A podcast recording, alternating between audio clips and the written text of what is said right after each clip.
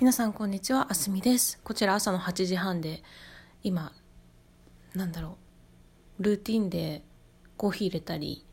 ヨガしたりとかするんですけれども突然思いついてあ話したいなと思ってお話しさせていただこうかなっていうふうに思います。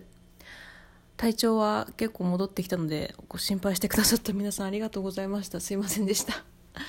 えっとですね今日お話ししたいのがなんで私が美術史を大学院行ってまでやりたいなって思ったかっていうお話をしたいと思います。でこれよく就活とかの時にも聞かれるんですけどあんまうまく答えられてないなっていうところはあって結論から申し上げますと私は絵も、まあ、絵だけじゃないけどビジュアルアートすごく好きなんですよね。ただその見てて美しいから好きだっていうの以上に文章を書く身としては歴史上で起こった大変なことそういった体験をアーティストの方々が過去から振り返過去を振り返った時にどういうふうに自分の中で消化をしていっているか。でそれを体験を、まあ、触れたり触れなかったりしながらどういうふうに観客にメッセージとして伝えているかっていうところにすごく興味があるんですね。で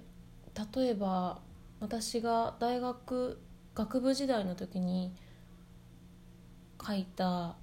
卒業論文だと中国で66年から76年まで文化大革命っていうものがあって、まあ、古いものは全て壊してでプロレタリアンなイーガリタリアニズムの社会を作ろうっていうふうになってた時なんですけどその時代に上海で子供時代を過ごしてでその後アメリカに渡ったアーティストの方がどういうふうにその時の体験をもとに今自分が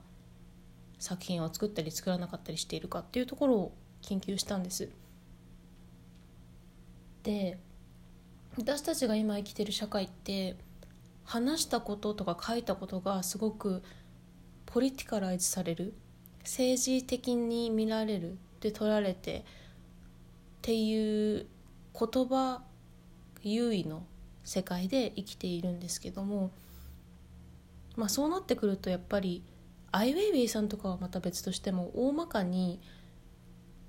言うっていうことができないっていう人がいっぱいいるんですよね。でもそれって政府に対してだけじゃなくって本当にいろんなところでいろんな国でいろんなものに対してあることであってじゃああえて話すってことをしなくても何か人にメッセージを伝えるっていうことはできるわけであってまあそういうところが私すごく興味があって美術史やったりっていうことをやってんなっていうのを思います。すごくなんか似てる理由で私学部時代に経済も実は専攻してたんですよ。で double major にしてで途中であちょっと厳しいなと思って minor に落として。でなので大学の時は art history major economics minor で卒業してるんですけどまあ経済もちょっと似てるところあるなと思います。例えば噂であの銀行潰れるらしいよって言ったらみんながわーって予測ですよ。予測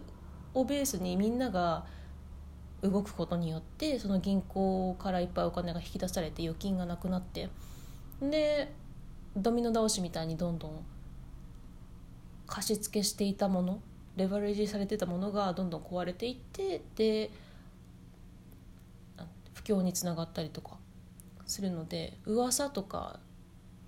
ニュースとか歴史的な社会的に起きてる現象に対して人々がリアクションして動くことによって現状が変わっていく。っていう部分で多分美術史もつながってたんだなってなんか今思ってます。てか喋りながらそんな感じなんだなって思いました。うん。でですね私ちっちゃい頃からありがたいことに両親が美術館とか特別展示とかには結構連れてってくれていましてそれで西洋絵画がやっぱり多かったかな。その中でもやっぱりあ好きだなってよく思ってたのはクールベっていうフランスのリアリズムの生みの親って言われてるには言われてる人なんですけど、まあ、その人もあのサロンとかに出すのが嫌だって言ってあのサロンとかの隣で自分の認めてもらえなかった作品を出しちゃうみたいなすごい何て言うんだろう風雲児みたいな人で。で大学卒業してからいいなって思ったそれで美術館とかでお世話になったなんだろう研究対象にしたいなって思った人も川端龍子っていう日本画家でその人もやっぱりあのアカデミックな院とかその美術院に「いやこんなのは自分の心中じゃないです」って言って自分の美術の団体を立ち上げちゃうみたいな、まあ、そのせいでもあって横山大観とか下村寛さんと同じ年代の人なんですけどなんか知名度が下がっちゃってるのはそういう部分があったりとかして。うん。なんかそうですね。やっぱりすごいインスティチューションとか大きいハイアップななんて言うんだろうな。英語だとアイボリータワーって言うんですけどあの組織っていうものに入ってぬくぬくとか上にのし上がっていく。人たちに対して対抗してる人たちの絵が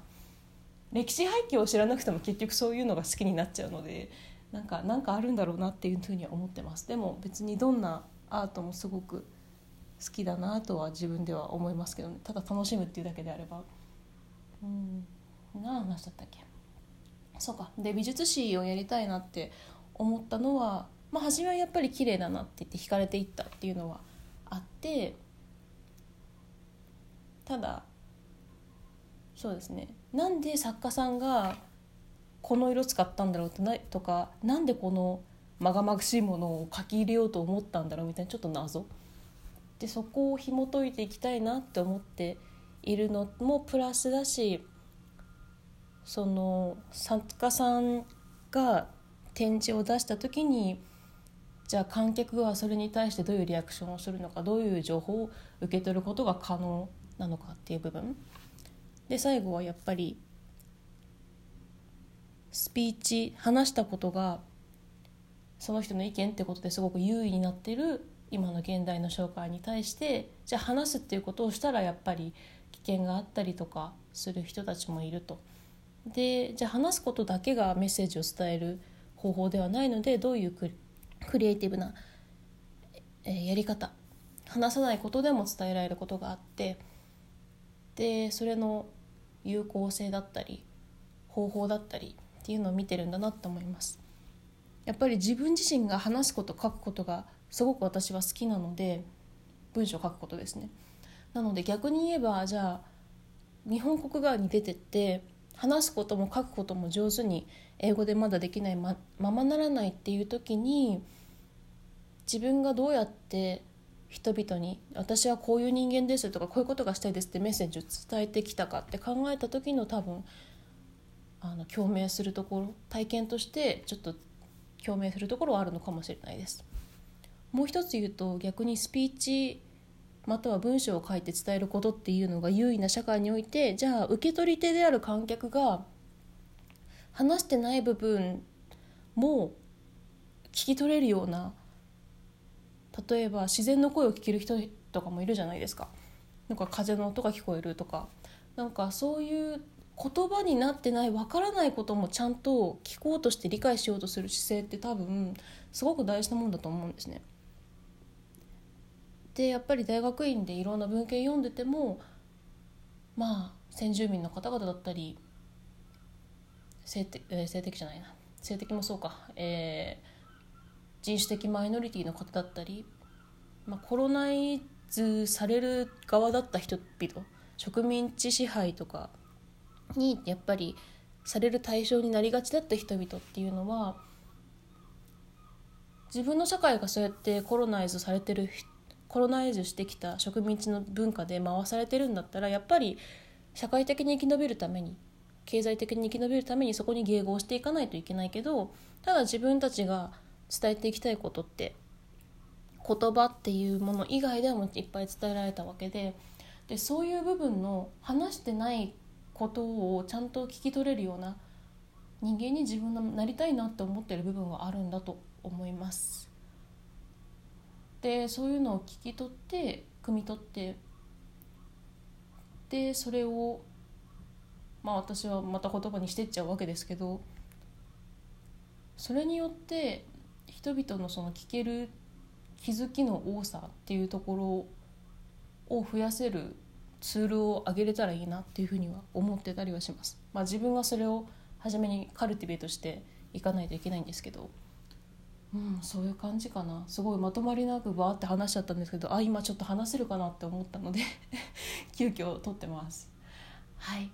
皆さんももし好きな画家さんとか好きな絵とかあったら是非コメントで教えていただけたら嬉しいです。では皆様良い一日をまたは良い夜をお過ごしください。ではまたありがとうございました。